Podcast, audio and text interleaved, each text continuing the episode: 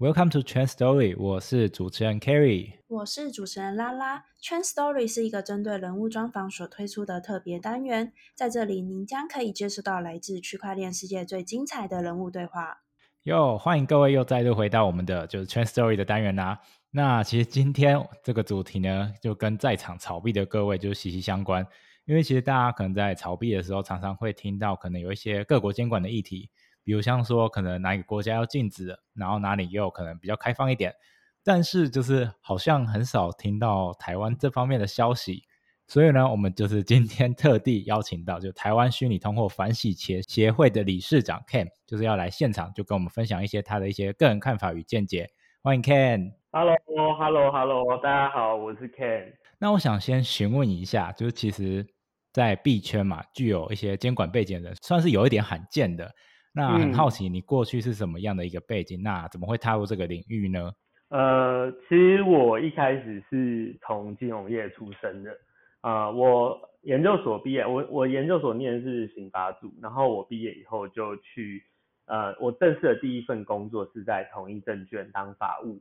那后来我陆续到了富邦人寿，然后去全球人寿，然后那时候当 MA，就是 Management Association，就是储备主管。而且我是老 MA，是 Senior 的，对，那对啊，就是后来呃，但我觉得绕了金融业一圈以后，发现其实呃，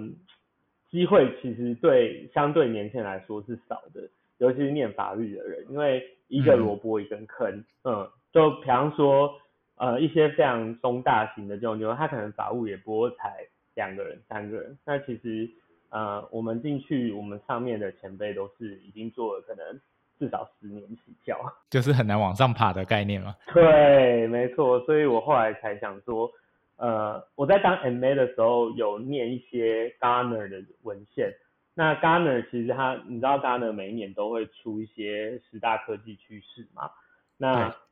我那一年读的是二零一八的十大科技趋势，然后就有读到比特币。然后，呃，还有 blockchain，所以我就觉得，哎，Bitcoin 跟 blockchain 感觉好像是未来趋势。然后正巧那时候，呃，台湾有一间日商叫 Bitcoin，它是台湾第一间交易所，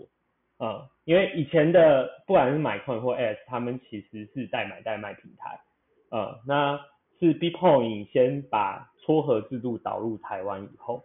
那 ACE 跟 MyCoin 才陆续成立，呃。对不起啊，MyCoin 跟币托才陆续成立的交易所，那后来也有 ACE 这样子，对，所以我等于是先进到币宝，那后来因为它有一些状况，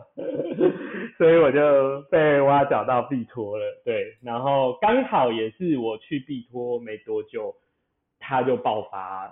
出来，他们被。骇客入侵，然后嗯嗯嗯，就暂停他们的营运。对对对对，那我当初也有放一些钱啊，真的好？那你你有拿回来吗？在在他出事前一周，我刚好把它转掉了。哎，可是他不是有说那个他们正常营运，就是不用担心。对啊，对啊，那你还是担心的，把它挪出来。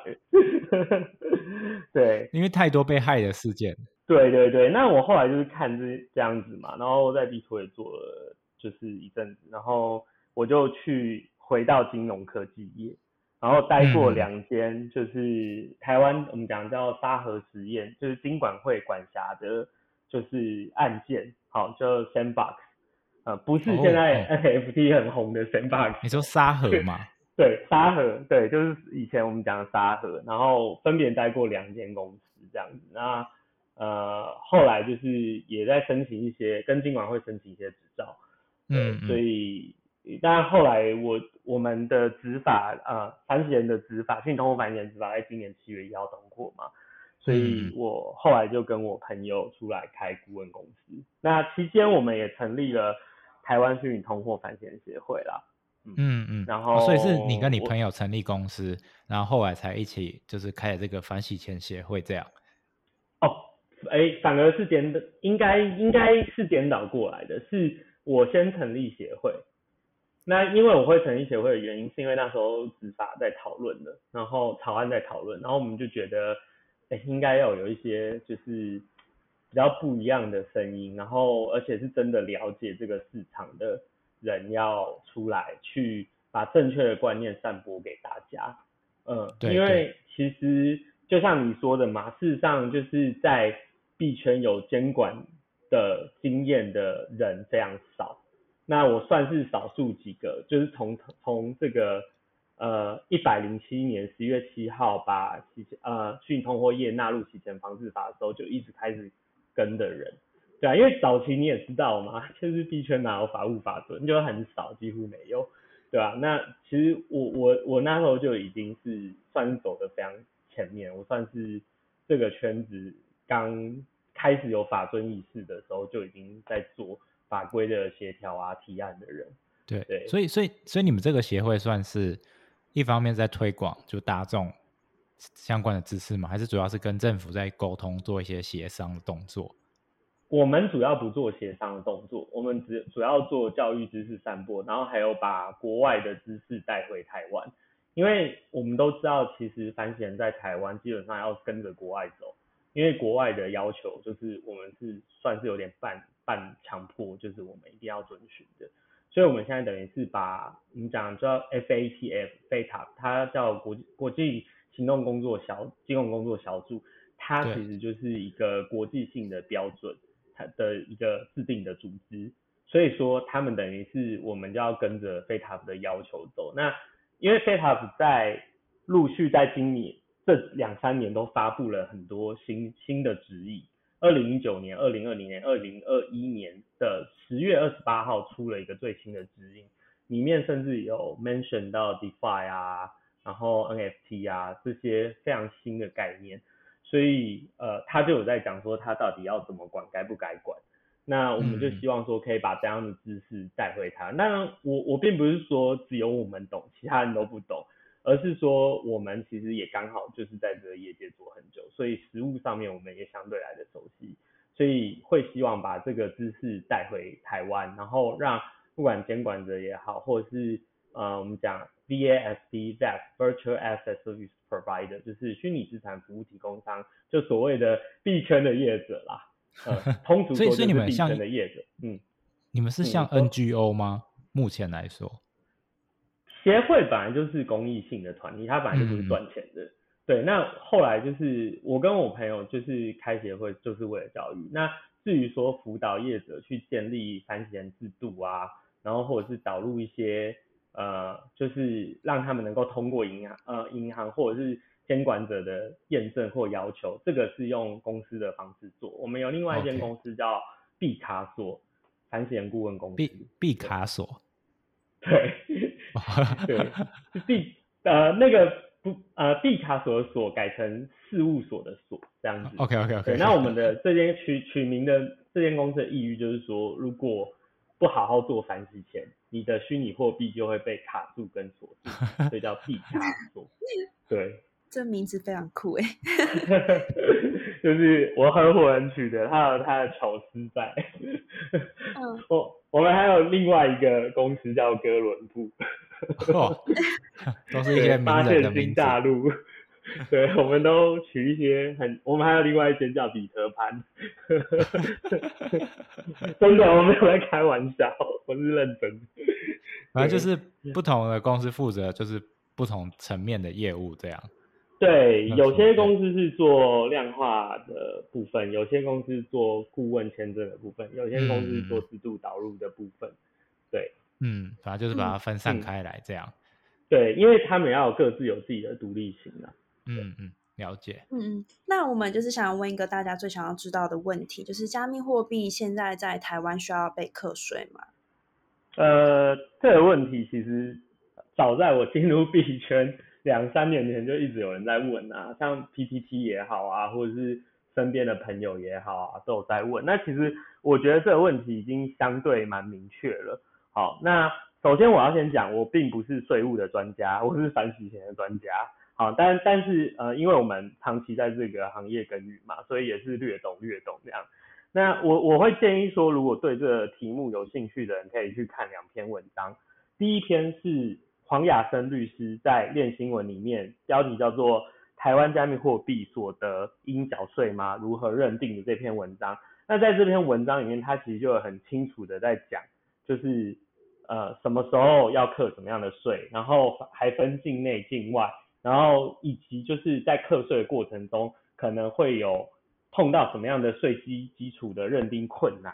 啊。那其实这个问题啊，不单单只是一般民众关心，包含说连在去年呃。就是在今年的财呃立法院的财政委员会，许多的委员都有去咨询财呃财政部的部长，说你们到底要怎么样课虚拟货币的税？那其实根据财政部的呃说明，他们在去去年到今年六月底就已经课了虚拟货货币业一共超过六百万以上的营业税了。那其实它这个部分主要讲的是交易所所收的手续费所课征的营业税。那倒还没有涉及说呃个人散户的部分。那其实如果我觉得还我刚刚讲那篇文章是小白版，就是一般像各位在可能听众啊，或者是对税务像我一样不是那么熟悉的人可以去看。那如果您是就是那个听众里面有税务方面的专家的话，我建议可以他可以去看一个财政部他送赋税署的。呃，加密货币税务框架，在今年的一百一十年的五月，就是他们有送立法院的关系文书。那在这个呃框架报告里面，就非常细的去讲，就是主管机关合课的讯通话要怎么课，然后他甚至还包含到了挖矿要怎么样课。嗯，对。那但是实际上这个东西还不算是个定论啦，那只是说政府部门就已经先 issue 出来的一个东西。那至于实际上会不会照这个走，然后里面还是有很多合客的问题啦。对，因为好，我们举例讲，以挖矿来讲，那呃，财政部它其实在一些媒新闻媒体都有报道说，那挖矿的计算方式就是呃，以当时的币价的你赚到你挖出来的矿的币价市场币价，然后扣掉你挖矿设备的成本，就是你课税的基础嘛。对，就是你所得税的基础，因为这就是你的获利获呃，就是你的获利嘛。但是问题是，这会有一个问题是，像黄晓生律师就有在他的文章里面提出说，那这样子我们到底要怎么样去算什么叫做市价？我要用哪一间交易所的价格去当市价？嗯，这个这个就其实有很多讨论空间。对，然后还有就是矿机矿场它的设备的成本要怎么算？你是要算到包含电费啊，然后它的摊体成本，或者是矿场的租金，还是怎么样？这个其实就是有很多的计算空间跟讨论空间啊，对，嗯，所以说其实呃回回对，所以回过头来讲，如果你说税到底要不要课，我必须说，如果你是交易所，你一定是会被课税，因为这就是你的所得税啊，这个是完全逃不掉，而且已经正在课。那如果你是散户的话，然后不是非经常交易，我因为我们讲非经常交易就是你的投资成本而已嘛。那你可能获利的部分的话，就会被视为是你的个人就是所得税，然后用这种正重所税的方式去课征，对，就有点像是投资获利这样子。嗯，那这个也有分境内跟境外，所以其实它是一个很复杂排列组合啊。我想今天就不用那么硬讲那么细。对，所以所以整体来说，就是交易所他们会被课课征营业税，那这散户的话，就基本上就是目前来说就是只有所得税而已。对，但是散户的所得税，除非你是超级大户，不然其实你现阶段也会不会被国税局盯上？因为其实蛮多客，我那时候还在交易所做法证经理的时候，其实蛮多客户会打来交易所的客服问说，哎，请问我投资群货币到底会不会被课税？那其实我一律给他们答就是请他们直接去问国税局。那其实与此同时啊，国税局也会去调一些超级大户的交易记录啊。嗯，对啊，跟交易所调，那你说交易所能不给吗？不可能哦，对对啊，所以它有点合并在你的所得里面。假如你本来月薪加上你可能领出来这些钱超过要缴税那个款项的那个那规定的话，那你就可能要去缴这个税率这样。是是是。哦，然后如果你可能是从海外呃利用利利用一些管道汇回来的话，可能就属于海外所得税，然后它又是不同的税率。对他，他可能就有豁豁免金额嘛，我记得是至少一两百万。像其实如果你直接在台湾弄的话，就会比较比较有问题。但是如果你是透过海外的话，那你你至少有免税额啊，啊，嗯免税额就比较安全。而且其实华生律师有在他那篇文章讲，如果你直接汇回来，那你也没有出金的话，那其实他他也没有无从稽查，对吧？啊对啊，对对啊，啊，对啊因为你就是移动嘛，就是虚拟货币的移动嘛，那虚拟货币的移动不是收入啊，对吧？对啊，对啊，那如果假如说你是获利了结，然后换成美金，比方说我在 FTX 把我的 USDT 卖掉，然后换成美元打货打回来，那一样就是扣除掉你当初的成本，对，嗯然后嗯然后再看免税有没有在免税额的额度内，然后免税这样子。对对，那我记得我记得那篇文章里面也有提到说，那看就是你有一个主动申报的那个行为，那看你要不要去主动申报这样。就是对。大额的大额的话，最好去主动申报，然后小额哎对啊。通常就是还好。对，因为因为其实真的有很多台湾的，就是大户，他们会主动申报国税局，对。嗯，但他们不见得是报他对，但是他不见得是报全部，他可能就报个意思意思这样子。对，呃呃呃，反正就是，如果他真的不去查，其实也有点难追踪这件事。哎、是，好，哎，那我也想要大概知道，就是交易所的出金大概是多少会被课税啊？嗯，没有，因为现在其实三大交易所就是台币出金的话，就是呃不是远东就是凯基嘛，那其实他们分别都有他们的自然人的出金上限，所以如果我没有记错的话，大概就是落在一两百万一天最高的上限。那你就想嘛，就是一定会被盯上的，一定都是顶到顶的这些人啊。就是他一定是每天都出金两百、两百、两百，然后连续出金三十天，那他一定会被克啊，对啊，这不不被注意都很困难吧，对吧、嗯，嗯，就是他交易量太大。就是嗯蛮异常的啊，老实说啊，这可能也也蛮有洗钱风险的，嗯。对啊，嗯，所以其实现在目前政府的角度就是还是以交易所为主，那散户的话就是所得税，那之后不一定，就是还要再看他们要去怎么演你这个机制，然后之后可能会再公布给大家。对啊，因为你七年内都可以倒回去追税嘛，他没有法律不哦溯及既往的问题啊，所以你你他可能追你七年前税。哦，所以他他可以可能明年突然开一个，就是你只要有炒币的就要缴可能二十趴的可能交易税、获利税什么之类的。对对，有可能，但是如果真的这样会暴动啊，所以我觉得这个几率蛮低的。因为你看哦，我们讲到税，对不对？其实韩国一直想要课课税，然后他只要法案每次一推出来就会被暴动，然后他又再推回去这样子，然后就来来往好几次，嗯，因为像我记得前几天有看到一个新闻说，韩国从明年开始就要禁止那种不能 KYC 的钱包，就像那个 MetaMask 一样。嗯，好像前几天嗯的新闻，我发现他们好像就是想要大家都 KYC，然后就是政府想要掌控整个金流的状况。这个也是一个点呐、因为其实美国一直在讲加密货币就是会洗钱还是干嘛的，就是我们讲嘛，合法的叫节税嘛，不合法的叫逃税嘛。那其实就蛮多人可以用虚拟货币的方式去逃税啊，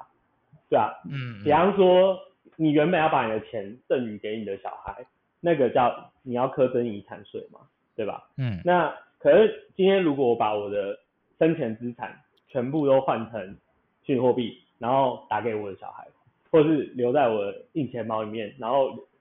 就是给我的小孩，哎、那这样是不是就克不到税？嗯嗯 对啊，那所以所以说，呃，这个它的确是有一些，不管是税务上的问题也好，洗钱的问题也好，呃，都都是呃世界各国政府现在慢慢都有注意到的问题啦。那美美国它身为就是就是霸权国家嘛，它当然不会就是做做做着容忍这件事情一直发生啊。嗯呃嗯，对啊，所以所以嗯他们当然就是，其实现在就是打税打最凶的是美国的税局嘛，就是打虚拟货币打最凶是反而是美国的税局。嗯那当然韩国之所以会有这样的要求哈，也是因为 set up 的要求啊，FATF 就是要求你今天是属于托管型的钱包，也就是说如果掌有办法掌控私钥的话，你这间公司还是要有完整的 KYC 跟 AML 的制嗯嗯，那那讲到洗钱这一部分，我记得嗯。就是台湾最近就今年度啊，七月有就是通过一个法律，就是叫虚拟通货平台以及交交易业务事业的防治洗钱法。那我很好奇，这个东西跟我们可能台湾有在炒币的民众啊，或是整个台湾的产业有什么影响？对，对于这个加密货币产业，嗯，其实你刚刚就有讲到啊，最直观的就是对民一般民众来讲，他原本 KYC 不用或很简单，比方说以前交易所都有分 Level One、Level Two 或是 A、B、C 等级，那现在没有嘛，就是一次都要做到底啊。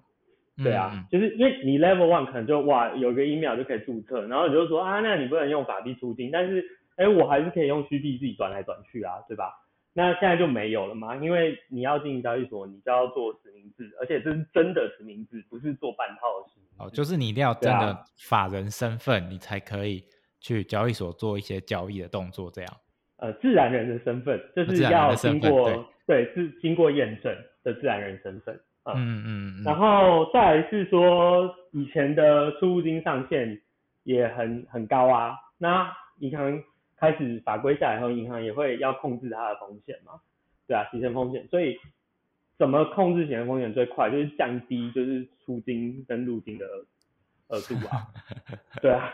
那所以对一般的用户来讲，他就会觉得哦，以前都很好大额进出啊，怎么现在就是变得很难？或什么，那甚至有些人就会说啊，那我这样就会影响到我搬砖套利的获利啊，对啊。但是我觉得这个这个说辞其实就只是一个说辞啊，因为实际上就是就是搬砖套利现在没有那么容易做的啦。对啊，现在不好做，现在不好做。对对，但但我真的还有朋友是这样做，就是他还是他还是真的有找到呃卖很便宜的 U 的交易所，然后。在那里买，然后在比较高价的地方卖，然后周而复始的这样套。然后他说他一个月套下来获利也有几千几万块，对，哇，有，而且他是手动搬砖哦，他不是写程式搬砖，他是手动搬砖，对啊。然后他就是因为这样金流就很大嘛，然后就被就跳风控，就跳警示，把他币就是说说的这样子。对啊，那他就要去解释说，哎，我其实在搬砖套利，我是从哪里搬到哪里，然后我的交易记录长这样子。好，嗯，他就是有大量的金额，就是不断的进出嘛，然后对，就可能会被怀疑。对，但但有些真的就是洗钱啊，对吧？嗯，有些真的就是洗钱啊，但因为我也经手过很多案子，对吧？嗯，所所以你那边有经手过真正洗钱过的一些案子？很多，这样不能讲，讲了就违法了，对吧？呃呃呃，对，哇，原来我们不知道事事情还有这么多。不会啦，因为你你其实看新闻，你也会知道说，很其实加密货币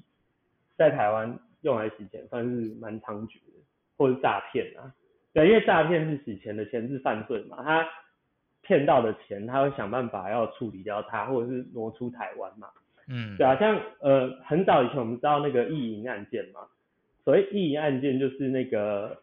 我不知道你记不记得，就是我知道俄罗斯那个嘛，对对对对对，那他们就是本来就是打算要把就是那个买虚拟货币带出去啊，他就买到一半还没带出去就被抓了，对啊，那所以其实其实你看不管是反正你你洗钱你一定会接一个前置犯罪嘛，不管诈骗也好，不管盗币也好，不管窃盗也好，抢夺也好。强盗也好，都是有一个前置犯罪，然后他要把这些不法的资金去做处理嘛，对啊，那包含毒品也是啊，嗯，毒品在台湾也是很猖獗啊，嗯，哎，那我之前好像就是也有看到新闻，就是部分是因为受到这个洗钱法的关系，然后就呃收掉的交易所，对，在台湾这边，嗯，这个是对业者来讲啦，就是。嗯，呃，刚刚讲的是对一般民众嘛，那我们现在来讲对业者的部分，好，那对月子的部分的话，首先就是你一定要有建立相关的 ML 的 policy 跟 procedure。那你像呃最近 MyCoin 就是几间交易所陆续不是都有在出法律遵循制度声明书，好，那个东西就是讲说，哦，我是一个乖宝宝，我没有洗钱，我也没有洗金，然后就是一个正派经营的交易所。那其实你就要先做这样的声明嘛。对，法币交易所基本都要。那隔了一年，它有一年的辅导期间，就是明年的七月一号，你要通过会计师验证查核你的反潜制度是确实有落实，而且做的非常漂亮的。对，那那再把这个东西呈给金管会做备查，这样子，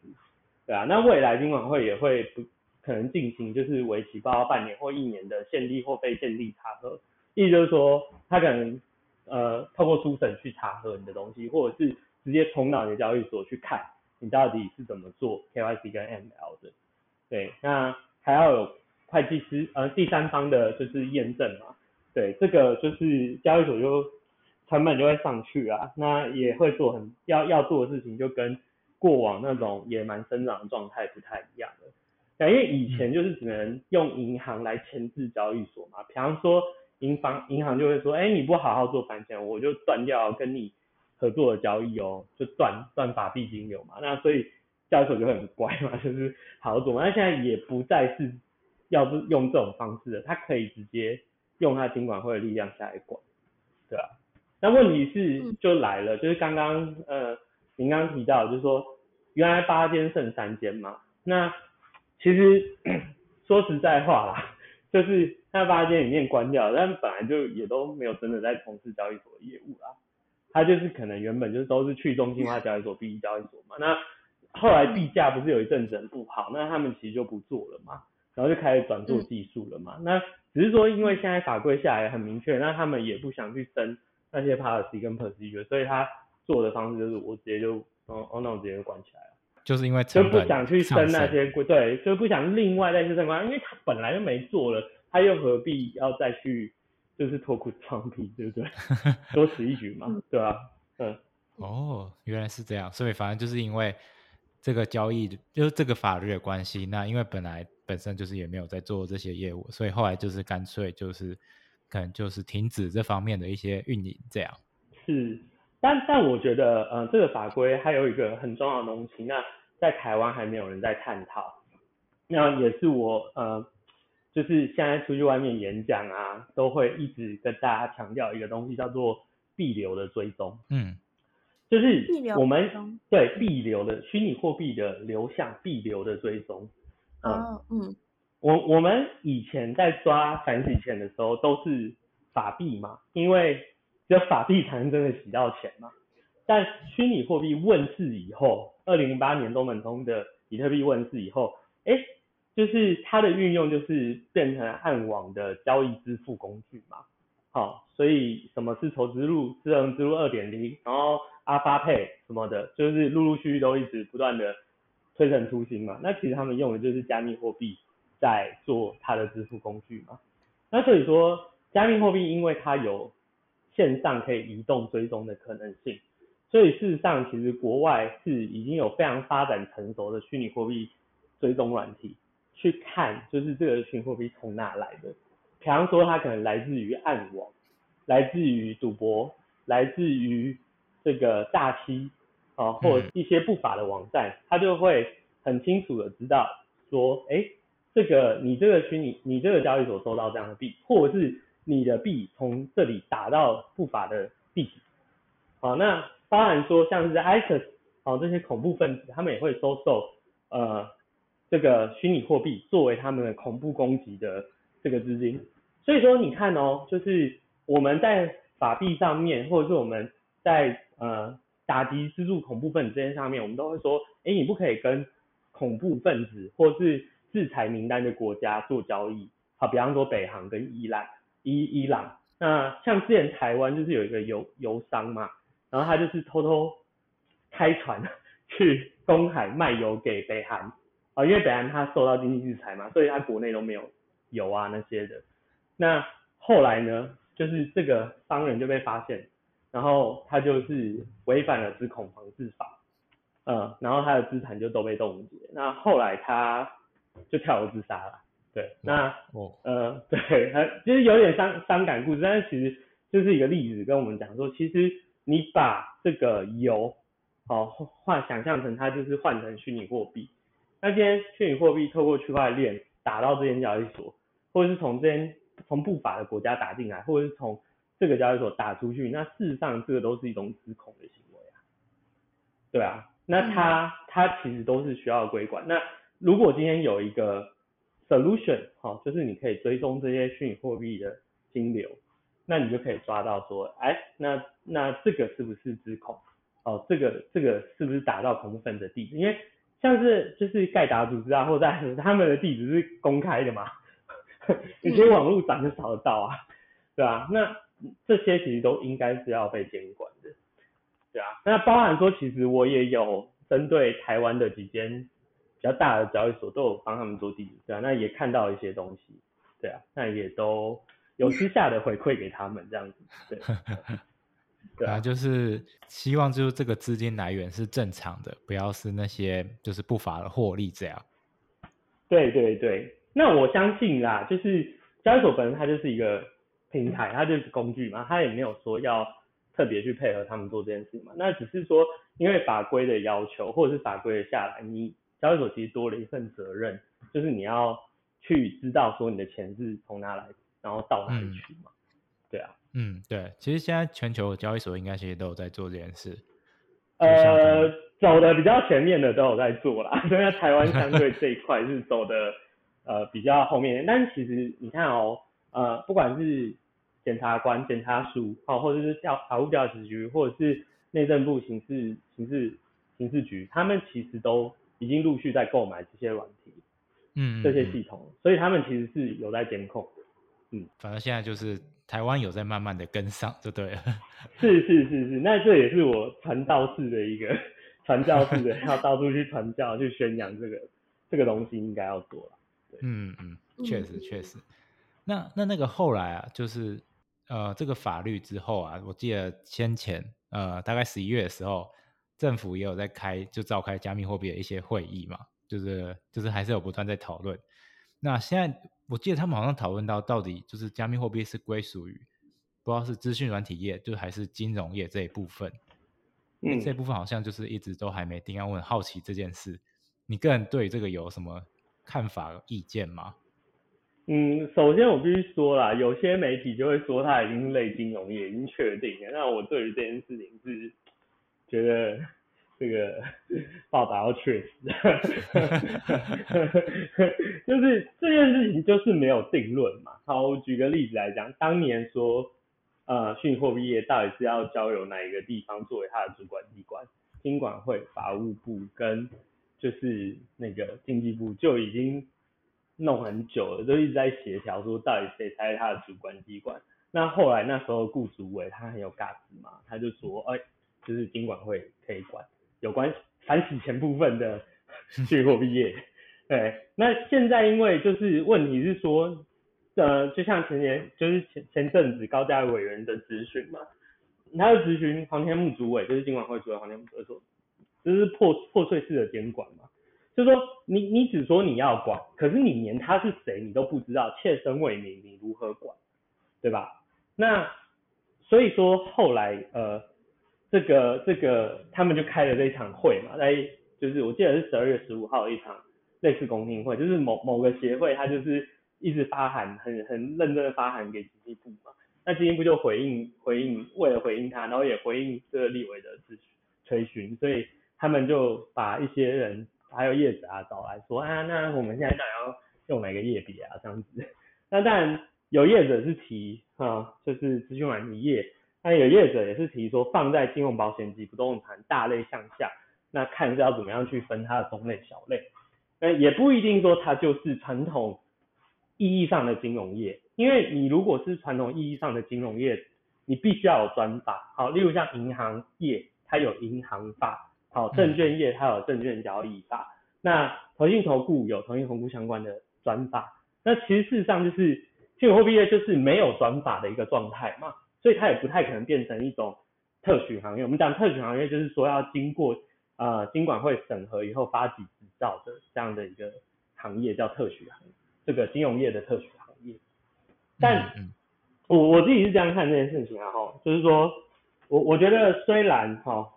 就是 f t a 的要求就是说呃在台呃在各地国家的 VASP 哦就是新通货业，它要么就是登记制。那登这登记制，呃，登记制就是只是注册登记，好叫注册制。那一种叫做执照制，执照制就是我刚刚讲的那种，就是特许行业，那就二选一嘛。那我觉得说，如果现在推我呃执照制，可能会对这些业者呃是一个非常困难的事情，因为我自己跟就是申请过执照啊，我知道那个不是非常容易的一件事情。呃，回过头来讲，我个人是偏向说应该要用推转法，但是不用执照制。而是用登记制，但是你要有配套措施，什么意思？意思就是说，今天很多业者，他就是现在的状况，就是实际上他他也五煞煞，他也觉得他自己不知道是不是他是虚拟货币业，所以像很多的 NFT 啊，很多的 DeFi 啊，或者是很多的，他其实虚拟货币投资啊，他其实就是 VSP 嘛，但是那也也没有人知道他是 VSP，因为主管永远不会跳下来查嘛。那他们也没有那个能力去一个一个查嘛，这个平心而论，就是你不可以课予主管机关过高或是就是不切实际的要求嘛，对吧？那回过头来讲，他们他们要怎么样去监管？我觉得就很简单，就是要有配套措施，例如他们要去主动登记，那如果他不登记的话，被发现要罚钱，那罚的额度至少要让他会痛嘛。你会痛，你才会去做这件事情嘛，对吧？嗯。那不然不然这样的状况变成是说，现在都是自律，就是业者自行的去报。那那种前几家的交易所，他一定会报啊，因为他本来就是 party 了嘛，他要跟银行合作。那如果是 BB 交易所呢？如果是就是虚拟通货投资平台呢？那他们其实就是都躲着，他也不会主动跳出来说我是哎。我是哦，在这里，嘿，对吧？那就是这就会形成一个立法的呃真空跟漏洞。对，而且还有一些交，就是可能服务商他也不是 base 台湾的，但是他有服务台湾的一些用户这样。像你这个讲到一个很很有趣的点哦，在写那个讯通反险执法第二条第二项，它里面就有提到说，我管的哦，只限在国内登记者为限。他还自己先帮自己下了一个枷锁，就是我我可以理解啊，因为他背后的立法缘由是因为他觉得国外的他管不到，那他没有域外效力嘛，所以他就会说，那我干脆我就先说先说好不管哦，那那那可是这个就是，我觉得我我觉得这会是一个问题，嗯，我觉得都会是一个问题，那当然这不是台湾独有的面对。但是我觉得这样的立法可能会有一个问题，是说，那你一开始就都封死自己，因为你如果没有这个法，就是立法说，就是只有注在在国内注册，我不管，那你这样子还有办法，就是比方说你这碰到有一些很严重的交易所有问题的，你至少你他进到台湾的时候，你还可以就是去阻止他，或者是去稽查他，或者是去发一些做一些动作嘛。那现在是如果。你一开始就已经都说你没有在台湾注册，我不管。那很简单，就是我就在国外注册登记啊，然后结果我都卖给台湾人啊，那台湾人喜欢用啊。那就像是 FT 叉啊，或者是 Binance，或者是 Business，对不对？那而且其实说真的，有些其实在台湾是有办事处的，只是没有浮上台面嘛，对啊。嗯，就是没有登记，或是对啊，就是可能有团队。对啊，对啊。那我我这样讲可能会得罪很多人，还是少讲一点好了，剪掉剪掉。嗯，那就是可能就是想要呃询问你这边，就是可能你对于就是台湾这边的政府，它呃接下来加密的货币的发展还有监管的方向，就是你个人的呃看法是怎样的？嗯，我我觉得现在这样子啊，就是 FETA 在二零二一年十二十八号的最新指南里面，其实。mention 蛮多东西的啊，例如像 travel rule 哦，那我我不知道你们知道 travel rule 它是什么，那有些人翻翻译它叫旅行规则，有些人翻翻译它叫转账规则。那其实 travel rule 就是类似像 Swift，我们在做跨境汇款的时候都会带一组 Swift code，然后这样，然后你要填写你的收汇款人双方的姓名啊、地址啊等等的一些去做查证，然后就可以让你的金流到。对方去透过资讯的时候，也非常的清楚知道说是谁会给谁，好，这个是一个国际的要求规范，叫 Travel Rule。那在虚拟货币做这件事情很难呐，难如登天，因为你知道虚拟货币一开始出来设计就是要匿名性嘛，所以说它就是都是用哈希值去加密嘛，那才会有所谓的分散式账本计算跟发送跟移动。那现在就是非卡要求说，哎，这虚拟货币业也要比照银金融业的 travel rule，要有收汇款方的这个地址跟证明，那这个就是一个很困难的点，所以这个高度需要科技的辅助啊。那其实国外跟国内都有很多人在做这个法尊的科技的 solution。那呃，我我觉得这个就是一个接下来监管的重点，因为你看哦。七月一号反险执法通过嘛，对不对？就开始执行了。哎，唯独第七条，他说，你看，你看到最后一条，他讲说，呃，这个执法的最第七条就是 travel rule 是要暂缓执行，因为 没有办法真的解决这个问题，所以你规则下去，人家也做不到，所以就变成暂缓施行了。那我觉得这会是未来一个监管要讨论解决的问题跟方向。那再来是说，这个最新指引里面也有提到 so-called stable coin，为什么叫 so-called？就是它那个 S O C A L L，为什么就不直接讲 stable coin？因为其实 Data 就认为说，像是 USDT 啊，或者是 USDC 啊，或者 BUSD 啊，他们其实真都不是真的稳定币啊，就是不是真的美元。那所以他才会说这个所谓称为 so-called 叫做。称为稳定币的这个这些东西，好，那未来就是这个美国最近其实政府也有弄一个 stable coin 的那个 report，那其实就有在讲他们到底要怎么样去监管这些东西，因为其实稳定币有很多很它根本的问题，好，例如像是它根本就不是真的一比一的对等储存嘛，我们讲 equivalent，那不仅是不到七十 percent 哦，甚至有些研究报告说。呃，某个币很厉害很大，这就等于是最大的稳定币，它实际上的 saving deposit 的 equivalent 不到三 percent，够够可怕吧？我记得我记得这个常常被就是跟就是大家常常在讲这件事，对啊，那可是不了了之，对啊，不了了之嘛。那你看呃。最近不是有开一个监管大会吗？在美国，像 FTX 他们那些都去参与嘛。对，前几天在那一间的那一间的人就没有去。对啊，他他他他其实不要啊。对啊，他对啊，那所以他也跟美国很多诉讼啊，尤其是纽约州，啊，是大家知道我先讲哪一间。对，好，那。像是 NFT 啊，对，像 NFT 啊，DeFi 啊，其实我在蛮多场都已经讲过了，所以呃我就不去细讲。那总而言之，其实呃整体来讲，NFT 其实我认为它绝大多数都是虚拟资产，所以应该发行 NFT 的平台就是应该是要被视为虚拟通货业的业者，然后去做相关 ML 跟 CFT。然后 DeFi 的话，就是实际上其实它号称去中心化金融，但实际上这些都是中心化金融。他们都有特，他们是高度集中的嘛。那如果以控制权来讲的话，他们应该也是 BSP 的。好，所以这个部分我我觉得先理清一下，从执照面走下来，未来台湾应该会是从自律慢慢走向专法，甚至执照的一个状况。因为其实世界各国就其实主要台湾，不管东北亚、东南亚，就只有台湾是没有执照制。那你看，新加坡也是执照制嘛，韩国也是执照制，日本也是执照制，然后所以所以其他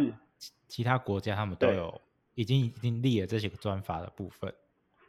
对啊对啊，都有都有执照制啊，就算他没有专法，他也是执照制，然后原则上不是金管会在管，就是央行在管，对啊。那那我会觉得说，其实他下来会越来越全面，因为我们现在一直就是。呃，不把虚拟货币当成钱，我们把它当成商品嘛。那这也是我们台湾的监管者的态度。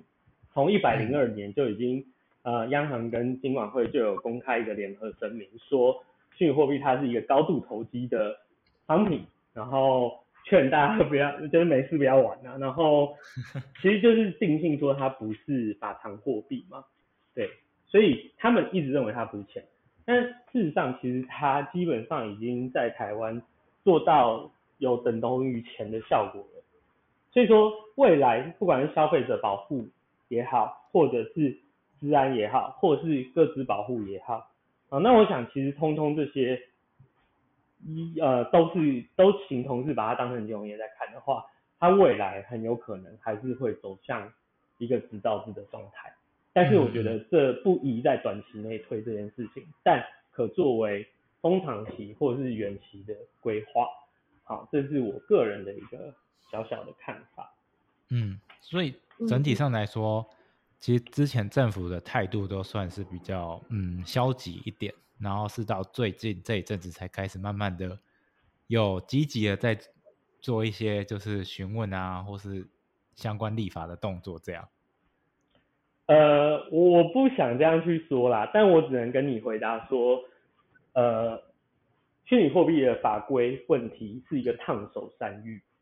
然后就就是那台湾的公部门之间，就是对于这个烫手山芋，通常是会比较觉得刺激手的，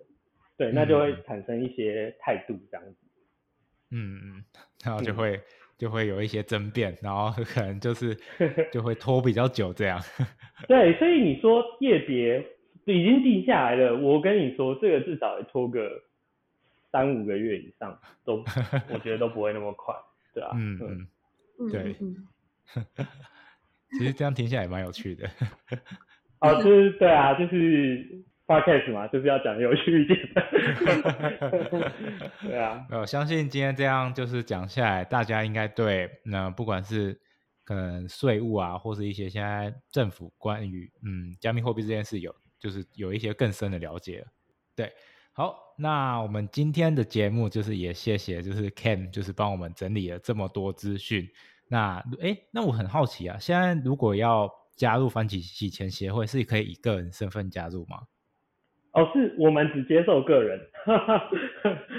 对，因为因为我们的想法是这样啊，我们是一个非呃非盈利系的公益团体嘛，嗯，所以说就是如果企业进来的话，我们觉得可能会比较多的商业行为跑进来，所以说我们只接受个人，然后其次是呃我们协会的宗旨就是以信通盘钱为主嘛，所以如果我们协会有一个要求，唯一的要求就是。你必须要有国际的繁贤资资格，或者是台湾的繁贤资资格，那就是，当然报名费差很多啦，国际的五六万，然后 台湾的只要八百块，对，那那也不是在我们这里考，反正国际的繁贤资就是在 ACAMS，就是国际繁贤协会去考，呃，那如果台湾的话，就是去今年月牙保发他们的洗钱防治及打击人员资控认证的这张执照。好，那你必须要至少二得一的执照才能够加入我们协会。OK，所以如果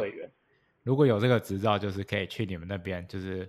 算是嗯教育大众。呃，可以先从加入我们协会一起讨论，然后慢慢的我们就会培养讲师啊，或者是正确观念的人，然后再看要用什么样的形式散布出去。嗯，对，因为毕竟我们是公益性的，所以其实。就是我们这样说，那像我们协会其实跟国际盘前协会其实有很深的合作，像明年一月二十我会去帮他们讲台湾区的地区年会，然后我们预计会在明年三到四月推出一个台湾虚拟通货翻新白皮书，那里面其实就会去介绍整个就是虚拟通货世界的翻钱的法规跟框架，然后还有它的洗钱的手法跟应对措施，对，然后还有是。对，就是算是一个蛮好的一个科普的。那我们也希望说，呃，透过繁钱协，就是国际繁钱协会，可以推广到世界各地这样子，嗯，让看得懂华文的人，华人圈都更了解，就是虚拟通货它好在哪里，不好在哪里，它的风险在哪里，以及如何应对它。嗯嗯嗯嗯，就是不再一昧的可能就说，哦，它是一个就是 洗钱的东西，这样，就希望大家可以。更加认识这个东西到底是什么样的一个就是事情。对，但就是这里我也补充一点，其实根据呃知名的虚拟货币可以的追踪软体公司叫 Chainalysis，它是呃世界目前最大的虚拟货币追踪商，那它有出一个 report，里面其实讲到说，真正用来取钱的比比特币不到五 percent。嗯，那那但是对听起来很低，对不对？但是其实是以我们的国情来看，好像也不是这样子。所以说，所以说，呃，我我觉得就是每一份报告或或每一个统计或每一个结论都有它背后的因素，因为也许放在国际，就是全世界加起来或许是这样，但是在特定的地区或者是金流来往很频繁的地区，就未必是如此了。嗯嗯，就比例可能会就又在不一样这样。对。